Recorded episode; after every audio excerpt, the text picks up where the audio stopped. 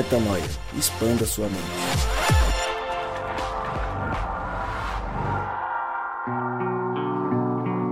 Seja muito bem-vindo a mais um podcast Metanoia. Você está no podcast Metanoia número 154 e é com muita alegria que eu saúdo você mais uma vez e como eu sempre digo, meu nome é Lucas Vilches e estamos juntos nessa caminhada. Lembrando você que toda terça-feira um novo episódio é lançado e você pode acessar todos os nossos conteúdos direto no nosso site, portal metanoia.com. Hoje é um dia, eu diria, Rodrigo, Rodrigo Maciel, que é um dia mais do que especial. To- todo dia de gravação do Metanoia é um dia especial, concorda comigo? Sempre. Reencontrar os amigos é sempre bom, né? Exatamente. A gente semanalmente se encontra aqui e faz conversas é, das mais variadas, como eu disse, sempre especiais, mas há muito tempo a gente só tem a presença dele em espírito, eu diria, porque. E nas piadas também, né? Que não deixam de existir, mesmo ele não estando aqui. E hoje ele veio. Acho que de tanto ser zoado, aquela coisa de fa- fa- faz a piada, na, fa- fala na minha cara. É meio que isso. Ele falou, e aí, fala na minha cara agora. Eu estou falando com ele. B. Holanda. e vocês falam na cara também, né? Ah, a gente fala sem dó nem piedade. Você tá bonzinho, B? Amo vocês. Que alegria que você está aqui. Glória a Deus, tô bem. Estamos de volta. E vamos que vamos. Vamos nessa. E aí, pra, pra, pra manter a piada, antes de apresentar nosso, nosso outro participante, eu diria que, pra, pra não dizer que eu só zoo você na sua ausência, B, grato. hoje a gente trocou a presença do Gabriel por dois, em função do tamanho da, da caixa craniana, né? Precisa de duas pra compensar a caixa de Gabriel, que está ausente hoje. Contou uma historinha lá qualquer. E você acreditou na historinha dele, Ismael Cardoso? Alegria demais ter você aqui. E vê se volta mais também, viu, Ismael? A gente zoou o B, a gente não fala muito de você porque, enfim, você sabe como que é zoar o B, né? É, não Tem- tem, tem- nada igual. É exatamente. Só quem zoa sabe. Exato, mas você é, é muito bem-vindo e é uma alegria muito grande ter você aqui. Obrigado, é bom estar de volta aqui para participar, falar um pouquinho de, desses assuntos, principalmente o tema que nós vamos falar hoje. Para mim é um privilégio. Bom estar com vocês aí, pessoal, de novo. Show. Gabriel, um abraço pra você. Espero que você não esteja no CrossFit e nem e fazendo não foi nada. possível. É, e nem fazendo nada do que você disse que estaria fazendo agora. Porque ele falou, não, cheio do compromisso, blá blá blá, não vou poder ir, blá blá blá blá blá. Então Não. esperamos que seja verdade. A gente confia nele, né? No Eu, fim eu das contas. confio e só quero dizer que não foi possível a gente ficar à altura da caixa craniana, mesmo É. dois juntos. Eu acho que nem os quatro. Mas seguimos o jogo. Rodrigo Maciel, chegamos à terceira música deste EP de Osa Reis. Quantos podcasts até agora, Lucas? Do, no total, No total? estamos no 154. 154 podcasts. Haja, haja podcast. Quando a gente completar 156, serão três anos efetivos, né? Exatamente. Quase três anos. Não, três anos, 52 semanas, um por semana, vezes três, 156. 156. Faltam Faltam três. dois. É, com- É, esse mais depois dois. desse mais dois, Benção. completaremos três anos de podcasts lançados. Então, vamos lembrar de no 156 a gente fazer uma, uma festa aqui, com muita alegria.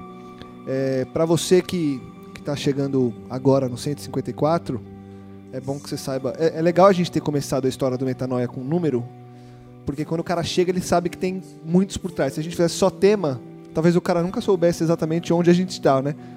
Mas você que chegou agora sabe que tem outros 153 para você ouvir. E de maneira muito específica, a gente começou no 152 uma série sobre o novo, novo material, nova produção do, da dupla Os Arrais. Se você não conhece Os Arrais, por favor, corra agora para conhecê-los. Uma dupla incrível que faz reflexões incríveis sobre o reino de Deus. E há pouquíssimo tempo, eh, os dois lançaram um disco que chama Como Então Viveremos. E de tão bom e de tão profundo que é o disco e de tão profundas que são as reflexões propostas por eles, a gente resolveu fazer uma série de episódios aqui no Metanoia, trazendo reflexões baseadas no que eles trazem nas músicas deles. Então, a gente começou lá no 152, como eu disse, Vamos até o 156, inclusive, viu, Rodrigo? Então a gente termina essa série dos Arrais completando três anos de podcasts lançados. E em cada um dos episódios a gente fala de uma das músicas desse EP. Esse EP tem cinco músicas. Chegamos à terceira. E a música de hoje é a música Guerra. Você vai ter a oportunidade de ouvir essa música no final do podcast, então fique tranquila, não precisa desligar e ouvir, a não ser que você queira dar um pause, ouvir e voltar. Se não, escute nossa discussão e no final você ouve também a letra de guerra. Antes de entrar na letra, eu queria perguntar pra você, B, que não vem faz tempo, Oi. É, para não fazer aquelas perguntas e deixar solto e rolar aquele minuto de Cri. exato. E aí, Eu sou e aí no fim das contas nisso, o Rodrigo sempre puxa porque ele tá acostumado a falar ali, ah, eu vou falar aqui. Aí ele fica sabe? É ansiedade, né? alguns minutos falando. É, mas eu vou pra você, B. Mas eu quero que vocês falem também, tá? É, Claro. Vão na sequência do B. A música, Se não ela, souber responder, pula, tá? você pode pedir ajuda, na verdade. bom, obrigado. tem ajuda aos universitários, tem algumas outras coisas que estão nessa, nesse card aqui que eu tô te mostrando pra você fazer as suas escolhas. Antes da gente entrar na letra propriamente dita, B, Certo. a música, é, só antecipando, num geral, ela fala sobre guerras internas que nós travamos com nós mesmos. Você, sem entrar ainda no, no detalhe da letra, sei que você gosta de se antecipar em alguns momentos quando a gente fala de música melhorei, aqui. melhorei. É, você percebe guerras internas acontecendo constantemente dentro de você, de você com você mesmo, B? Se sim, como é que são essas guerras? É, na verdade, assim, abrindo meu coração, ultimamente tem sido até constantes, vamos se dizer assim. Algum tempo atrás era um tanto quanto um espaço maior de tempo para isso acontecer, mas ultimamente tem acontecido muito sim. É, eu acredito que essa seja talvez uma das principais batalhas que a gente enfrenta, né? A gente sempre é, coloca como, como essa guerra interna, às vezes questões carnais somente.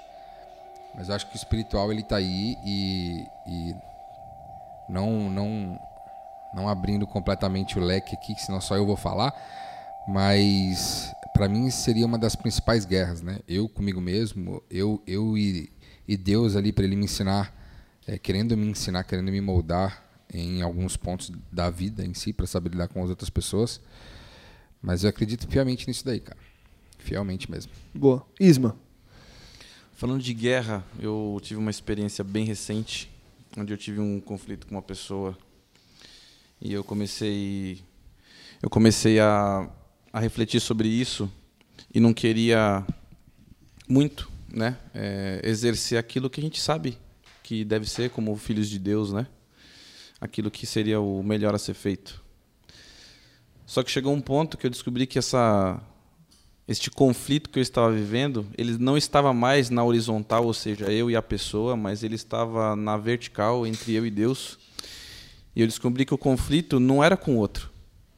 A batalha não era com o que o outro fez ou deixou de fazer ou disse, mas a batalha de fato era com quem sou, eu e o Pai. Então o conflito ele acontece só aqui dentro, na verdade, né? O, o meu maior inimigo, o meu maior adversário a ser vencido é o eu, sou eu mesmo. Então, eu acho que a música Guerra vem falar disso. Isso para mim está bem, bem vivo, bem latente nesse momento agora, porque eu vivi essa experiência há pouco tempo. Rô, Falar de batalhas, eh, essas guerras internas, né? São. A gente já gravou um podcast aqui no passado, a Quem Sou Eu, baseado na música do Estevão Queiroga. Foi muito boa também nesse mesmo ponto de vista. Mas nós achamos bastante interessante gravar aqui a música Guerra dos Arrais, porque ela, ela tem uma, uma intensidade poética né? e uma amplitude muito grande em relação aos conflitos que nós vivemos. Em geral, quem é sincero é, do ponto de vista espiritual, e eu falo quem é sincero porque é o seguinte: eu já fui alguém que não tinha essa sinceridade para olhar para dentro de mim e ver que dentro de mim havia uma guerra. Assim. Eu, eu meio que fugia da possibilidade de que guerra, uma guerra espiritual podia estar acontecendo dentro de mim. Eu tinha um certo discurso né, é, para a minha comunidade, para as pessoas que me, me rodeavam, de que ah, é legal, a batalha é espiritual, a batalha é contra principado e potestade, mas na prática eu não sabia o que, que isso significa, sabe? Essa guerra, eu não sabia o que ela significava. até eu ser encontrado por Deus e, e, e Ele ter me dado o dom, né, naquele momento, de ser sincero comigo mesmo e olhar para mim. Hoje é muito mais fácil de enxergar essa guerra, né? Porque eu acho que uma das dificuldades, talvez, a gente enxergar a guerra dentro de nós é o desconhecimento da graça de Deus. Porque quando eu tenho, quando eu tenho medo de Deus, eu não quero constatar que eu estou em guerra pro lado de dentro. Porque, de repente, se eu constato, para mim, é, é, a constatação, ela, ela precede uma eventual punição ou condenação. Né? Já quando eu estou com o coração é, liberto, com o coração cheio de graça, de entendimento a respeito do perdão atemporal de Deus sobre mim, eu consigo olhar para mim e, e, nesse processo de autoconhecimento consigo é, encontrar melhores respostas. Eu acho que os arrais nessa música colocaram muitas boas respostas que a gente vai ter o privilégio de desfrutar. Quando ele começa, ele, ele já começa diretamente é, traçando essa, essa guerra e ele fala que. Eu, eu vou declamando aqui, vocês podem é, ir trazendo o, as análises de vocês. Eu fiz algumas perguntas no meio do caminho, mas acho que algumas coisas vão ver muito mais das sensações que vocês tiveram ao ouvir e ao ler essa, ao ouvir essa música e ao ler essa, essa letra. Né? Mas ele começa assim: Dentro de mim uma guerra é travada, entre a morte e a vida. Tempestade, chuva, trovão. Lama cobre o campo, como um manto escuro. Dentro de mim sou o grito de muitos, de um milhão de feridos. Se engana quem ignorar. Nosso antigo início, paz virá de um conflito. Acho que algumas coisas já começam a, a chamar atenção, e logo na primeira, na primeira parte, eu acho que ele mostra morte e vida, é, a tempestade, a lama que cobre o campo. Tem toda uma metáfora de algo que dá medo, é, você vê uma tempestade com um trovão, é, a chuva, e aí você vê depois a lama que cobre o campo, é, e ele coloca aí como um manto escuro, algo que encobre algo que seria bom, talvez. É bem isso, né? No fim das contas, essa guerra que a gente. Pelo menos ele retrata dessa forma, e eu concordo com a forma com que ele retrata nesse início. Essa guerra que ele retrata é uma guerra que muitas vezes e por muito tempo encobre o que realmente nós somos, né? Porque a gente crê quem nós somos em Cristo, obviamente, mas a gente se adapta ou a gente aceita ser o que o nosso meio indica que nós somos, quando na verdade eu sou o campo e não a lama que está em cima do campo. Quando eu estou em Cristo, obviamente, a minha real identidade, o Rô que há pouco tempo na verdade há muito tempo vem falando de identidade, é, a gente se mal acostuma a achar que nossa identidade é a lama em cima do campo. Quando na verdade a nossa real identidade é o campo. Mas a gente precisa entender essa diferença para conseguir discernir o que é lama e o que é campo. E que um consegue, conseguiria, quando na raiz da sua identidade, viver sem o outro, né? É interessante aqui, porque quando ele, nessa primeira estrofe, ele fala que essa guerra é travada dentro de nós, e eu me lembro, até se tem um pouco aqui, sem é, determinar o endereço, mas está em Efésios 6, na carta de Paulo aos, aos Efésios, no capítulo 6, versículo 12. Diz o seguinte: Porque nós não estamos lutando contra gente feita de carne e sangue, mas contra poderes e autoridades, contra os dominadores desse mundo das trevas, contra forças espirituais do mal nas regiões celestiais. E esse entendimento de que a gente está em guerra, né? Ele continua dizendo que essa guerra é uma guerra entre morte e vida. E o Lucas falou bem dessa camada de lama que fica. É, essa camada de lama é a camada de morte, né? Esse manto escuro que parece impedir que a vida floresça, que a vida aconteça. Né? Esse manto é a nossa, é o nosso principal desafio, é o nosso é o nosso principal inimigo, vamos dizer assim, é a morte que quer sucumbir à vida, né? Então, quando eu olho nessa, é, eu entendendo bem essa é, concepção que o Lucas trouxe, é olhar para essa terra fértil, que é a nossa verdadeira identidade, mas quando eu olho ela coberta por lama, eu fico confuso se ela é mesmo uma terra que produz vida, que ela pode gerar vida, que ela pode germinar uma semente, ou se ela é uma terra, é, é, se é um campo, é um lamaçal, se é um pântano. Né? É, porque, só pegando o gancho que você está falando, é, quando eu escuto essa primeira estrofe assim da música, entre aspas, assim, não que seja o total de mim, mas dá um certo desespero. Porque você começar a imaginar todo esse esse esse cenário, é como se você não vê solução, cara. Entende? Esse, isso que o Lucas trouxe da lâmina do campo, você fala assim, cara, já era. Acabou. Tá tudo escuro, é trovão, é chuva, é tempestade, tá com lama, tá coberto, tá derrotado. Só que acontece, não vai começar e nem acabou. Tá acontecendo, cara. Já tá acontecendo, tá acontecendo. Tá, tá, tá, tá, isso, tá rolando todo esse sentimento, mas o, o couro tá comendo aqui, ó. Eu, se vocês me permitirem, eu tenho uma sensação muito forte quando eu leio essas duas primeiras estrofes e para quem me conhece sabe que eu gosto muito das questões medievais. Né? Então você imagina o cavaleiro com a espada. Imagina esse campo, está chovendo, é trovão e vai rolar a guerra. E tá vindo o exército do outro lado. Só que nesse caso aqui não é exército. Tem duas pessoas. De um lado tem o Ismael e do outro o Ismael como se fosse um espelho. Um Ismael que é o Cristo e o outro Ismael que quer viver. E essa cena, ela é macabra.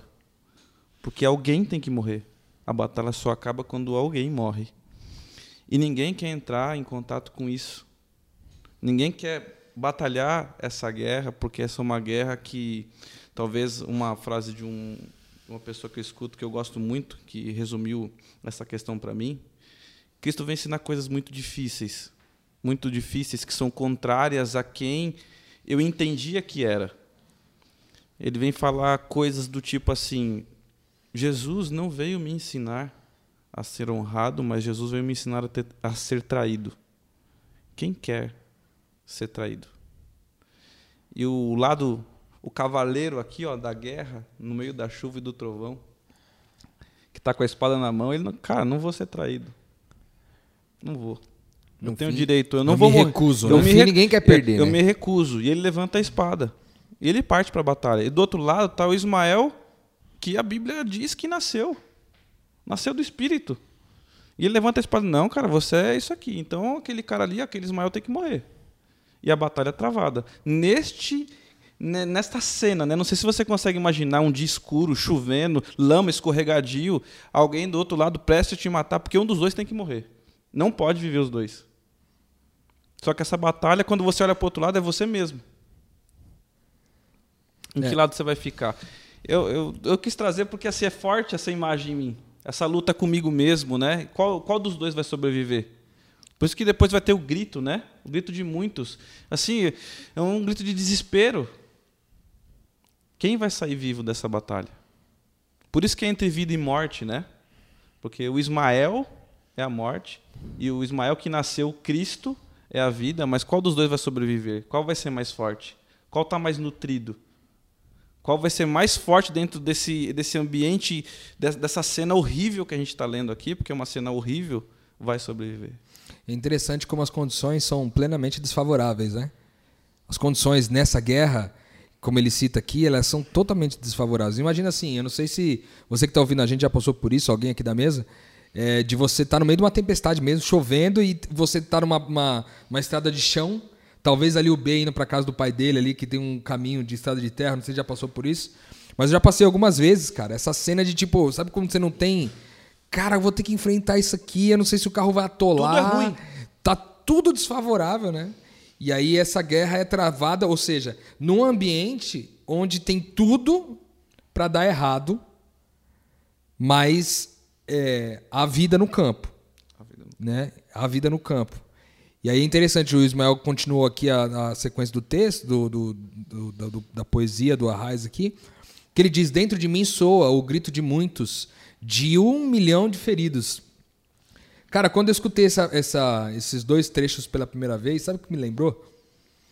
Me lembrou é, o quanto eu, quantos anos eu vivi talvez dos meus 10 anos de idade até 20 e poucos anos de idade, quanto tempo eu vivi pregando uma inverdade.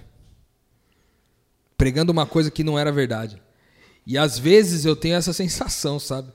De que dentro de mim soa o grito de muitos. Tipo, de eu ter pregado para tanta gente uma coisa tão fora da verdade, tão distante de um Deus punitivo, de um Deus é, sentado no trono e, e, e nos, nos recompensando conforme as nossas, as nossas maldades. E quando eu penso nisso, eu sinto que é, dentro de mim soa um grito de muitos.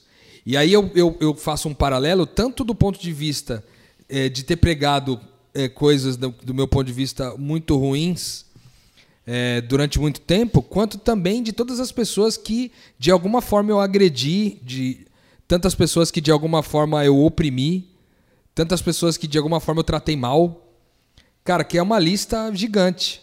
E que faz parte dessa batalha que o Ismael falou, do eu contra mim mesmo, né? Do verdadeiro eu espiritual contra o mim mesmo, contra aquele eu egoísta, contra o meu ego. E aí eu vejo que nessa batalha, muitas vezes, muitos morrem. E talvez por eu ser mais forte naquele, naquelas circunstâncias, é, eu prevaleci. Mas para eu ter prevalecido, muitos tiveram que morrer. Então eu olho para a minha caminhada é, cristã e hoje eu vejo esse passado assim. E aí às vezes eu encontro conforto nas palavras de Paulo quando ele diz que a gente deve se esquecer do passado e caminhar é, rumo ao, ao que está pela frente, né? Porque se não fosse dessa forma, a gente certamente sucumbiria, cara. Porque se eu se eu fizer uma, uma já fiz isso algumas vezes, mas toda vez que eu faço essa reflexão dentro de mim, para encontrar nessa guerra as pessoas às quais eu feri, para tentar de uma certa forma reparar os meus erros e tudo mais, eu encontro sempre muitas pessoas e muitas falhas do meu caráter, do meu no meu é, nas minhas personalidades e tudo mais. Então, para mim essa frase é muito forte assim. Ele fala assim: engana quem ignorar o nosso antigo início, paz virá de um conflito. E aí eu a gente estava ouvindo no carro esses dias para trás, eu perguntei para Ismael, eu falei, Ismael, o que, que, você entende dessa frase do, do se engana quem ignorar o nosso antigo início, paz virá de um conflito, ele deu uma resposta legal, acho que seria massa você compartilhar isso.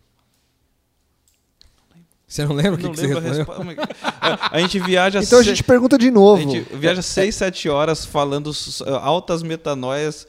Eu não vou me lembrar de uma, de uma Cara, só, só para antes você, você quer falar a resposta dele? Não, não, não pode não. falar primeiro. Só para pegar um gancho aqui, pegando é, na perspectiva em si que eu que a gente iniciou e aqui o Ismael trouxe da guerra em si entre eu um e eu dois, vamos dizer assim, né? Eu morte, eu vida. É, esse um milhão de feridos pode soar também de uma perspectiva diferente. Como é, no fim ele fala que a paz virá de um conflito. Ou seja, para ter paz vai ter que ter guerra. Vai ter que ter essa batalha. Um lado tem que perder, mano. Um lado tem que perder. No final vai ter paz. Mas um lado vai ter que perder. E a, a, porque, ele, porque ele diz que a paz virá desse conflito. É, quando ele fala de um milhão de feridos, eu, eu veio na minha mente aqui agora, assim, não pensava isso quando eu escutava música antes. Mas é, muitas pessoas não sabem que estão em guerra, cara. Muitas pessoas não viram essa batalha ainda. Muitas pessoas não, não entenderam essa batalha ainda. E, e ele traz, se engana quem, quem ignorar isso daí, até como, como, como se alguém tivesse visto, mas não, não, não, quer, não quer guerrear, não quer a batalha, né? Mas quer paz, mas não quer não, não quer a batalha. E soa para mim como tipo um testemunho mesmo, cara. Falou assim, ó, eu, eu, eu batalhei, eu morri e eu tive paz. Mas eu senti aqui agora, assim, nessa, nessa perspectiva baseado não acredito que, que o Isma tem que complementar aquilo que ele que ele entende quando escuta música mas eu senti muito isso daqui cara que eu falei agora desse conflito que vai ter para ter paz no final e que soa como um testemunho também. É que um milhão de feridos está todo mundo nessa batalha. Tá todo mundo nessa é batalha. que o cara que você encontra de frente é você mesmo. É o exército vindo, mas o cara que você encontra é você mesmo. E você que está me ouvindo, ou o Rodrigo, ou o B, o Lucas, tem hora que a gente está ferido. O Rodrigo e o B sabem, né? É, eu tive uma batalha dessa, uma, uma, um pedacinho dessa batalha há pouco tempo. E parte de mim era o ferido Mas o cara também que está batalhando, que era o B e o Rodrigo, que estão na batalha deles, eles olharam pro lado e viram o Ismael ferido. E eles gritavam em meio à batalha deles, imagine a batalha você agora. Vai, meu! Levanta! Continua! A paz virada um conflito. Vai, vai, você vai conseguir. Então, é, e eles também devem ter as feridas, porque do outro lado eles sofreram golpes também. Então, é um, é um milhão de feridos, são muitas pessoas lutando essa mesma batalha, e em algum momento você sofre golpes. E você está ferido, mas você continua lutando.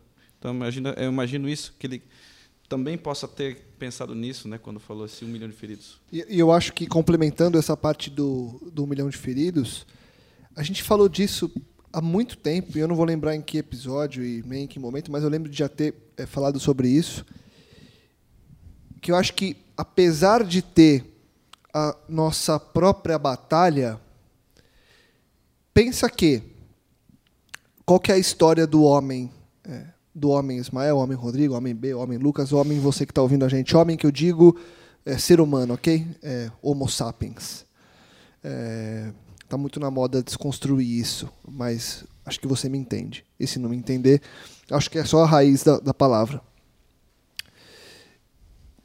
A história do homem, ela se resume em, e, e acho que é por isso que ele, eu, eu acho legal quando ele fala, se engana quem ignorar nosso antigo início, porque a história do homem ela é o ser criado é, por Deus se corrompe.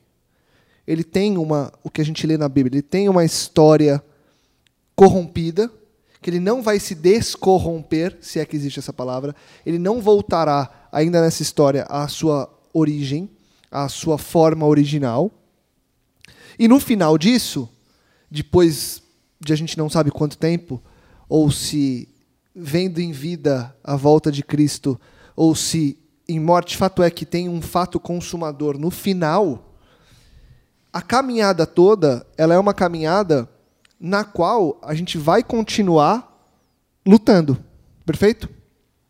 Ponto pacífico, né? Uhum. Se eu ficar olhando só para dentro da minha própria batalha, eu vou resolver minha batalha? Provavelmente não. Ou melhor, não, não vou. Porque fato é que, uma vez o ser humano corrompido, assim será até o final. Obviamente que lutando para, de glória em glória, só que a glorificação é no fim. Então, quando eu vejo que dentro de mim sou o grito de um milhão de feridos, me vem à mente que sim, eu tenho uma luta interna, e sim, eu tenho que estar atento ao que eu vivo, até porque é, eu continuo sendo testemunho, como o B, o B disse, essa luta de ver o testemunho, de ser o testemunho, de ser essa mensagem que caminha. Mas eu acho que a cura da minha batalha está no olhar para a batalha do outro. Então, quando eu vejo a minha luta, na verdade, eu me forço a ver a luta de outros um milhão de feridos. Porque quando eu paro para olhar a minha, se você parar para olhar a sua B, o Rodrigo a dele, a dos maior a dele, vai cada um por si, achando que é possível resolver. Só que no final, ou pré-final, a gente vai ver que ninguém resolveu a de ninguém. Porque, no fim das contas, é impossível você resolver esse problema dessa batalha. Porque, ao meu ver, ao ver do Lucas, é uma batalha inerente à nossa existência aqui. São os altos e baixos da luta do bem e do mal, e, e é isso. E é o mal tentando te, te cutucar, e você cai, e você volta, e você luta, e você vem, e você. o tempo todo. Então, olhar os um milhão de feridos é você dar muito mais vazão à luta do outro para ajudar o outro a se recuperar, e você dá a mão para o outro. E quando você dá a mão para o outro, você olha para o lado e tem outro dando a mão para você, e tem mais um dando a mão para esse outro, e tem mais um dando a mão para o outro. E quando você vê, você tem uma corrente de pessoas dando as mãos uns para os outros, levantando uns aos outros, caminhando em direção a Cristo, em direção a esse final que ele fala aqui, né? E eu vou adiantar um pouco, porque não tem como agora, onde eu cheguei na, na, na ideia. Eu anseio pelo final, a resolução, o fim da batalha, da guerra, o final. Eu anseio por esse final. Mas eu anseio por esse final carregando dentro de mim o grito de um milhão de feridos. Ou seja, eu anseio chegar no final Bem interessante. com um milhão de feridos, menos feridos do que estavam ontem. Sim. Talvez não curados 100%, mas em processo de cura. Com as marcas Porque da eu, batalha. porque eu dei a mão e com as eu marcas da participei, batalha. né? Eu participei. Exato. É aquilo um pouco do que o Ismael falou, né? Do cara que tá caindo, mas tem um ca- cara, levanta, vamos aí. Mas É nessa isso. de você segurar um pra poder é, levantar o cara, você também toma uma facada de um lado, toma um. E aí vem outro e te Vem salva. outro que te salve, e assim vai, né? Eu achei bem interessante essa, essa proposta, né, de- dentro de mim o bem e o mal, o falso e o real. É, essa- essas duas frases são bem fortes, né? E eu me lembro aqui do texto de Romanos 7. Romanos 7, a partir do versículo 14, né? Paulo, quem era Paulo, né? Paulo uma referência sensacional pra gente. É aquele, é um dos principais discípulos de Jesus que escreveu várias cartas e são referências utilizadas eh, por cristãos no mundo todo, né? As cartas de Paulo, reconhecidas pela, pela Irmandade cristã aí. E você vê ele falando em Romanos 7, na carta que ele escreveu, Romanos, no capítulo 7, versículo 14 em diante, quando ele diz assim: ó, Sabemos que a lei é espiritual, e a dificuldade não está com ela, e sim comigo, pois estou vendido como escravo ao pecado. Aí ele diz assim: Eu não entendo o que faço, pois realmente quero fazer o que é correto, porém eu não consigo. Faço sim aquilo que eu odeio.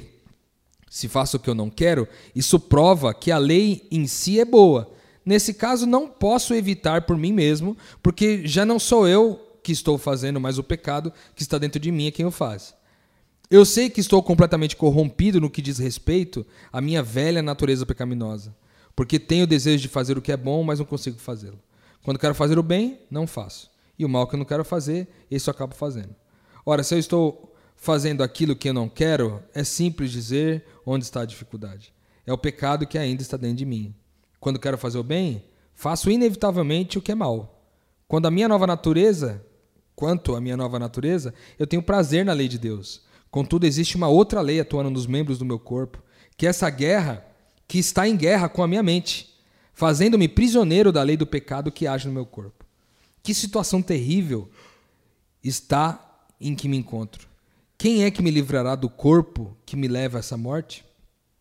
Mas graças a Deus, por meio de Jesus Cristo, nosso Senhor, em minha mente eu sou escravo da lei de Deus, mas na minha natureza carnal sirvo a lei do pecado. Então aqui Paulo está declarando um conflito que ele tem semelhante ao que os arrais colocaram nessa letra guerra, né? Uma guerra entre o bem e o mal dentro de mim. Ou seja, eu, eu, eu tenho prazer na lei de Deus, mas mesmo quando tento fazer tudo certo, eu faço tudo errado.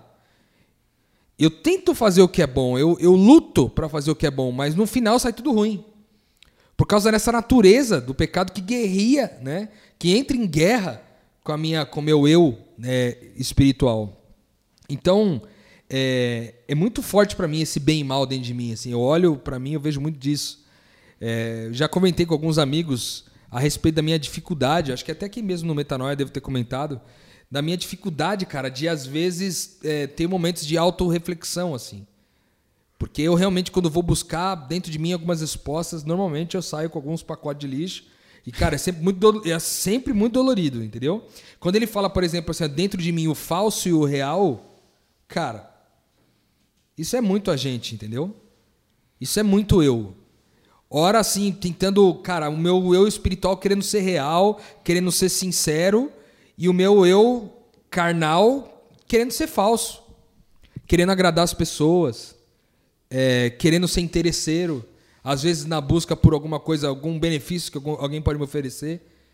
Então, é um conflito que, que quando a gente. E, e é uma coisa, tem, tem um detalhe bem interessante aqui.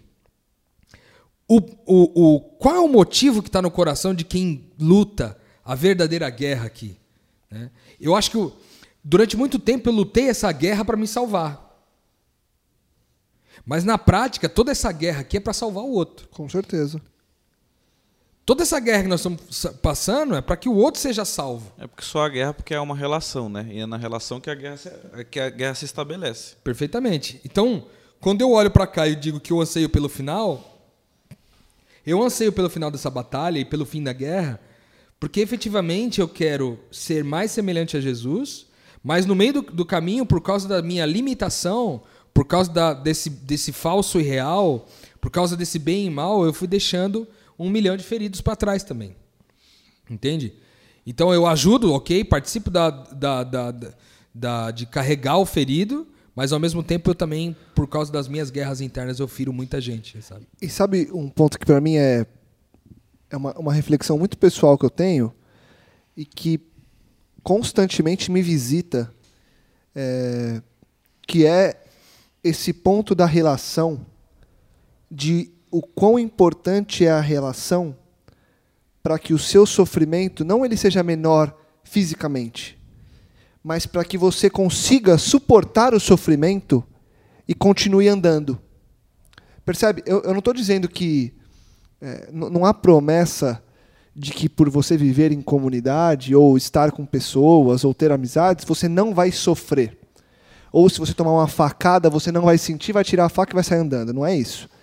Mas fato é que tomando a facada e tendo alguém para te ajudar, você ainda assim é capaz de continuar caminhando. É, você não tá sozinho, né? E, e nas minhas reflexões pessoais, eu percebo que os meus maiores sofrimentos e as- os meus maiores momentos de, entre aspas, depressão, é quando eu percebo que eu estou mais sozinho. Porque eu percebo que eu acabo tendo de suportar muitas coisas corriqueiras do dia a dia Que não dá para compartilhar, né? comigo mesmo. E é muito difícil. E é muito difícil. E aí a gente estava brincando antes de, de gravar. É, o Rodrigo falou que eu só estou ouvindo Mundo Bita agora por causa da minha filha. Eu realmente ouço muito Mundo Bita. E cara, vou te falar que nas coisas. é, tem vários desenhos deturpados por aí, mas tem alguns desenhos infantis que, que dão tapas na cara e ensinam coisas para nossos filhos que só quando você parar para prestar atenção. E esse Mundo Bita tem músicas incríveis de verdade, assim, de você deviam ser músicas para adultos, porque muito adulto não entendeu o que eles estão falando ainda, mesmo na fase adulta. E lançou uma agora há poucos dias. Tava brincando com vocês, mas olha como a música começa. Vê se não tem a ver com o que a gente está falando e com essa percepção de que nessa guerra do bem do, e do mal, do eu contra o eu mesmo, só dá para se salvar ou só dá para continuar lutando vivo ou morto, depende da perspectiva, morto vivo, se você tem alguém do lado. Ó, Olha só o que os caras dizem. Simples, mas começa assim uma música infantil. Amor a gente tem para multiplicar. Felicidade é coisa para se dividir. E quantos, quanto mais amigos a gente somar, é certo que a tristeza vai diminuir. Caraca, Caramba, que que louco. louco. Mundo Bita. Caramba, mano. Cara, começa assim a música. criança, hein, meu? Começa assim a música. Sensacional. E aí você volta na raiz da nossa batalha, é, pelo menos da minha batalha, do que eu vejo. E para mim, essa disputa do bem e do mal, é, mais para frente ele fala anarquia e império, transparência e mistério, Sempre os extremos, né? oceano e deserto, é- essa, esse antagonismo da vida, para mim, esse antagonismo da vida, ele está em duas situações trazendo para a prática, ele está em duas realidades muito claras na vida do Lucas. Uma vida solitária e egoísta e uma vida em comunidade altruísta. Para mim, anarquia e império, a anarquia é a vida solitária, império é a vida em comunidade. Transparência e mistério, transparência é a vida em comunidade, império, e mistério é a vida é, sozinho. E, e assim ele vai trazendo, porque, de novo, todas as resoluções que eu vejo na música e nas batalhas que eu tenho, elas só têm uma resposta quando em família, quando em amigos, quando compartilhando. Eu tô ouvindo vocês falarem que vocês trouxeram uma, trouxeram uma perspectiva que eu não tinha pensado, que é muito interessante. Mas eu não sei quando vocês ouvem é, a, a guerra travada entre a morte e a vida, e vocês já gravaram um dia, né? Já gravamos. Já, já gravou um dia. E dia fala um pouco disso, né? Que antes não existia vida, depois passa a existir vida. E eu acho que essa morte e vida aqui não está falando de, por exemplo, de uma, uma guerra que a gente trava para a gente ser salvo, né? Acho que é um ponto pacífico isso. Mas é a morte e a vida, só que a vida de fato, né? Quando que a gente vai ter coragem, né? O Rodrigo fez algumas perguntas para algumas pessoas esse final de semana que a gente passou. Por exemplo, para uma menina, falou assim: "Você se casaria com Jesus, com Cristo?" Porque a gente não reflete muito nisso, né? É, Je- Jesus morreu aos 33 anos, estava sempre fora de casa, então você pode pensar em todas as nuances disso. Essa vida e morte aqui, ela assim, quando que eu vou ter coragem de viver a vida de Cristo, né? Porque aí vai ter a ver com o outro. Tem a ver com o outro me ajudar nessa batalha. Me, me, me motivar. Tem a ver com como me relaciono com o outro. Só que para isso, aí o Lucas falou assim, ah, nem sempre vai, vai, vai acontecer tudo bem, né? Pode dar, pode gerar dor. Na verdade, eu acho que essa batalha só existe porque para viver a vida e não a morte, sempre vai gerar dor. É, esse lance do, dessa outra estrofe que o Lucas introduziu aqui. é, cara, eu, eu vejo isso que o Lucas disse, com certeza, mas eu também trago uma outra perspectiva que é dentro da relação tudo isso ser possível, sabe? Tipo assim, numa relação onde hora eu quero fazer o que eu quiser a despeito do outro, né? A hora eu quero que todo mundo, tipo, ó, cada um faz o que quiser, todo mundo é livre, entendeu? Só que uma coisa que o B sempre fala, né, que dessa nossa liberdade, que a gente chama da minha liberdade em Cristo, que não existe, né? Como tudo no reino de Deus, não existe o meu, o minha, né? Existe o nosso. Então, se a liberdade é nossa, não pode haver anarquia e império, sabe? Mas na prática nós fazemos isso. A gente quer anarquia quando convém, que é eu quero fazer o que eu quiser e quero que todo mundo faça, cada um aí faz o que quiser. Só que quando o poder está na minha mão, eu quero, eu quero o império, eu não quero anarquia. Eu me vejo muito assim nisso às vezes. Eu me vejo tentado muito em hora é, promover a liberdade para todos, porque essa é a característica do Espírito Santo, é isso que nós queremos como filhos de Deus. Mas ao mesmo tempo que eu promovo a liberdade, horas eu me sinto tentado a, a segurar o controle do, do, do negócio, entendeu? Vejo que nas relações, muitas vezes eu sou transparente, eu busco transparência, mas tenho, eu tenho meus mistérios. Então eu sou, trans, eu tô, sou transparente, mas tem hora que, eu, cara, se você olhar para mim, você não, você não sabe interpretar o que eu tô querendo, o que eu tô pensando, etc. Quando ele fala do oceano e do deserto, desse, dessa água que é farta, tem hora que você está querendo doar, doar, doar, mas tem hora que não tem nada. Tem hora que você está tão vazio por causa do seu. por ter enchido, se enchido tanto de si, que não há água para mais ninguém, nem para você, nem para mais ninguém. Quando ele fala de poesia e silêncio, a gente aqui no Metanoia passa por isso sempre. Né? Porque a gente está aqui sempre na, na, na, na disposição da poesia, mas só só nós que passamos aqui tantos metanoia juntos sabemos quantos silêncios passamos em meio a essas crises todas, né? E aí ele termina falando do sacro e do profano, né? Que um dia ainda vamos fazer metanoia sobre esse assunto. Que ora dentro de mim eu quero viver o sacro e ora quero viver o profano, mesmo tendo, tendo derrubado essas castas, né? De sacro e profano, quando a gente é, entende que com os olhos espirituais, para onde olhamos, tudo é espiritual. Mas na prática a gente ainda, ainda é meio religioso, assim, e, e, e tropeça em coisas desse tipo. E dentro de nós ainda tá também uma série de verdades e enganos, cara. Tipo, um monte de coisas que, que são verdades a partir de mim, mas tem um monte de coisas que eu tô enganando gente pra caramba e que muitas vezes está dentro de mim e eu não consigo confessar. Eu acho que é, é uma são características da relação também, Lucas. Além do andar sozinho e andar é, com uma comunidade ou, ou, com os amigos ou com a família espiritual expandida, mas também dentro da família espiritual expandida a gente está nesse constante conflito, cara, sabe, constante conflito. Com certeza.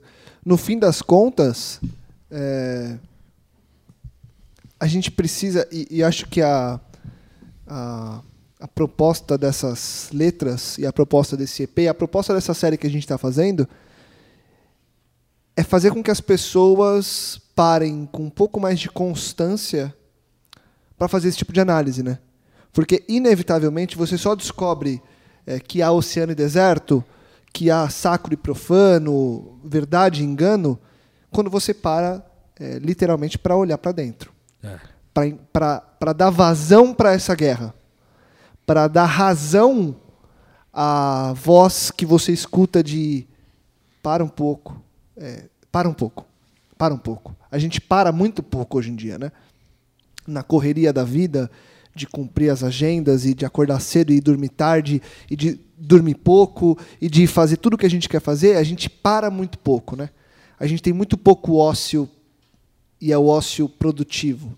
E nesse caso você precisa de um ócio para parar e, ok, é, quem sou eu ou em quem eu estou me tornando, o que eu deveria ser e o, o que parece que eu sou, é, o que, que eu mostro e o que eu gostaria de mostrar. Eu acho que essa série ela traz um pouco dessas reflexões que são perguntas existenciais, mas são verdades inerentes à nossa existência, justamente pelo fato de que elas mostram os caminhos pelos quais a gente deveria seguir, quando muitas vezes a gente não está seguindo. De novo, a gente só descobre que está seguindo ou que não está seguindo quando a gente para para fazer essa análise.